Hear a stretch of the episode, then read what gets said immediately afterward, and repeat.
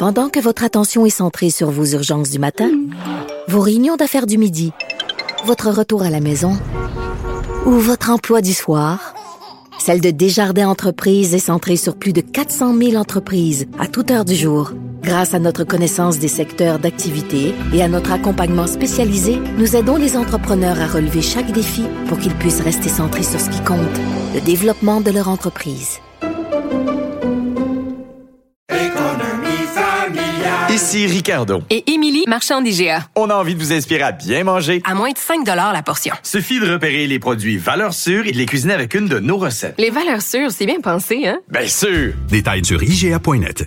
Cube Radio. Superbe, sublime, merveilleuse. Sauf que ce gars-là est quand même euh, rationnel et pragmatique. Mais ça pose un très grave problème. Je t'assure qu'il n'y a aucun politologue sérieux qui va te dire Un politologue, pas comme les autres. L'œil passé. c'est pas le temps de faire ça. Bon, euh, Loïc, bonjour. Salut Benoît. Écoute, je t'entendais parler de, de la COP 28. Ben oui, c'est le je sujet savoir du jour. pourquoi le sultan Ahmed Al Jalber euh, va pas euh, va, va présider cette euh, cette COP 28. Ouais, je t'en prie. C'est très simple. C'est parce qu'il y a eu énormément de lobbying euh, à la dernière COP en Égypte. Il y a eu une augmentation de 25% des lobbyistes. Et devine d'où venaient le- la plupart des lobbyistes? Mmh. Des Émirats arabes unis. Ah bon? Et ensuite de la Russie. Mmh. Alors c'est très simple. Ils ont acheté euh, la présidence. Ils ont acheté tout ça. Il y a quelqu'un quelque part qui s'est fait acheter, Loïc. Ben oui, les autres pays ont. Il y a plein de pays qui ont accepté ça. Il y a plein de gens. Tu sais, la plupart des pays dans le monde sont très corrompus. Puis quand je dis la plupart, les deux tiers des pays dans le monde sont très corrompus. Et donc, euh, et, et c'est pas des démocraties en général. Il y en a quelques-unes où les, dirigeants sont, sont corrompus. Puis il y a la corruption dans les démocraties aussi. Mais en général, c'est pas là qu'on retrouve le plus de corruption. C'est dans les pays autoritaires. Malheureusement, ils ont le même droit de vote ces pays autoritaires que les pays démocratiques. Alors, ce que ça fait, c'est que tu achètes tout, puis les euh, magnats du pétrole ont l'argent pour le faire, les Émirats ont, euh, les émirs, n'est-ce pas, ont euh, tout à fait l'argent pour le faire, les sultans ont l'argent pour le faire, et euh, ben, les gens votent pour eux. C'est ça qui se produit. Mais, mais OK, une fois que ça c'est dit, Loïc, là, la COP, là, le but ultime, c'était de réduire euh, les, les c'est de combattre les changements clima- climatiques. Là, il y a des gens qui meurent des inondations en Californie. Au Québec, on cherche l'hiver. Il y a, il y a, il y a, il y a des effets. Là, puis ça, c'est juste notre nombril. Oui, on vient, de, on vient de perdre une COP. La COP 28 ne servira à rien. Mais, mais Tout ce que ça va faire, et c'est ça qui a été promis par les Émirats arabes aussi, euh, c'est de donner plus d'argent euh, aux pays en voie de développement pour lutter contre les changements climatiques. Sauf que, comme on vient de le dire, c'est des, c'est des pays qui sont très corrompus. On n'est pas du tout sûr que l'argent se rende. Qui- Il n'y a pas vraiment de mécanisme de reddition des comptes. Ouais. Donc, c'est de l'argent jeté à l'eau. et qui veut augmenter la production quotidienne de, pro- En de, plus. de barils de pétrole. En plus, alors, la question que je me pose, c'est pourquoi est-ce qu'on va là? On va perdre notre temps, ça va coûter cher en, en, en pétrole, ça va coûter cher en argent, euh, on va gaspiller, on va polluer énormément pour se rendre à une conférence qui manifestement ne servira à rien. Mais il Donc paraît que- pourquoi nos dirigeants y vont. Il paraît que la plage est belle.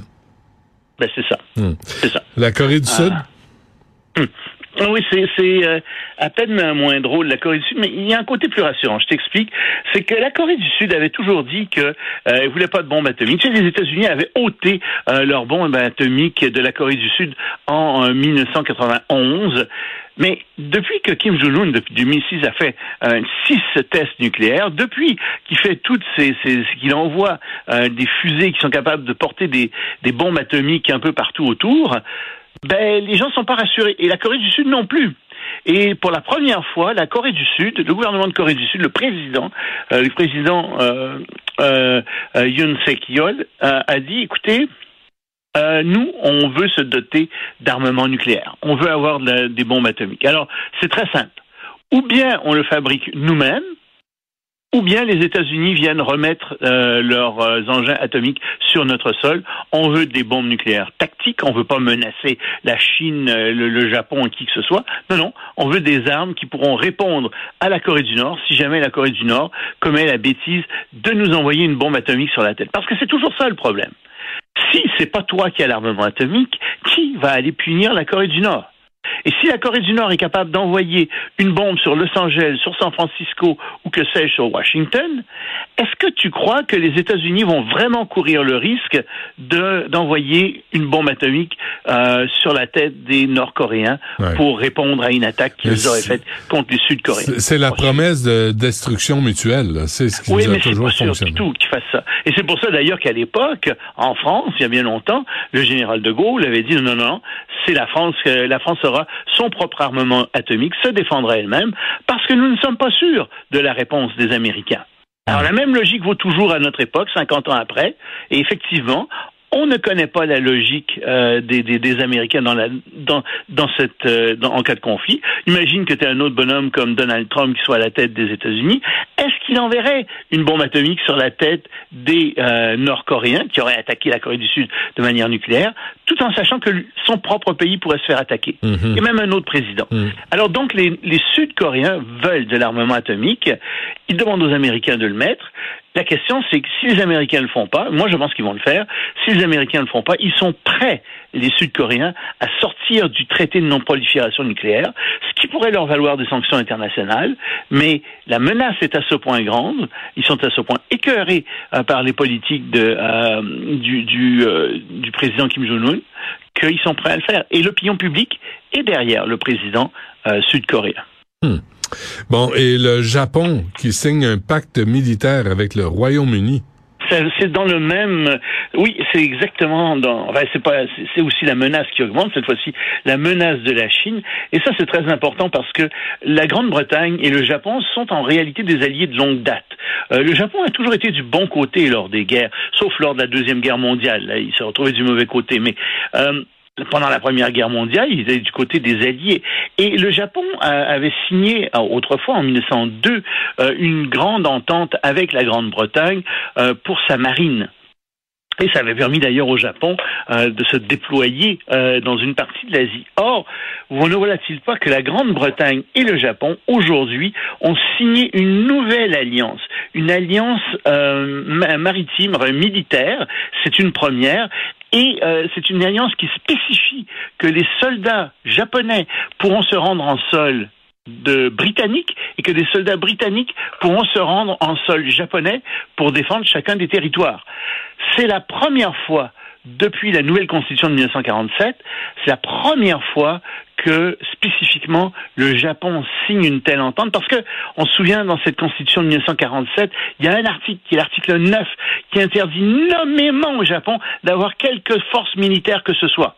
Alors, les Japonais ont des forces militaires, ils appellent ça des forces d'autodéfense, euh, et c'est parce que les Américains voulaient qu'ils aient ces forces-là au début des années, des années 50 à cause de la guerre de Corée qu'ils les ont. Mais ils ont étendu ça. Il y a quelques années, on a dit ce seront des forces d'autodéfense collectives. Mais le Japon n'a jamais envoyé de soldats à l'extérieur du pays depuis la fin de la deuxième guerre mondiale, sauf peut-être quelques médecins, quelques, tu vois, des, des, des trucs qui n'ont pas beaucoup d'importance. Mais cette fois-ci, on voit que le Japon euh, monte d'un cran hein, véritablement tout son système de défense, qu'il viole, je te dirais, d'autant plus l'article 9 de sa propre constitution. Mais c'est très important symboliquement ce qui vient de se faire avec la Grande-Bretagne. Le Japon est de retour militairement sur la Hmm. scène internationale. Bon, l'Asie est à surveiller. Hein? Ah, il faut pas arrêter de faire ça. C'est 50% de, euh, de, de, de l'économie mondiale qui se trouve en Asie de l'Est. Et euh, on sait qu'avec Taïwan, avec euh, Kim Jong-un, euh, avec euh, la question même intérieure de la Chine, ça brasse beaucoup. Il y a la Russie qui est là aussi, qui a une im- immense base militaire à Vladivostok. C'est un des endroits les plus chauds sur la planète. Très bien. Loïc Tassé, merci. À demain. Salut, à demain.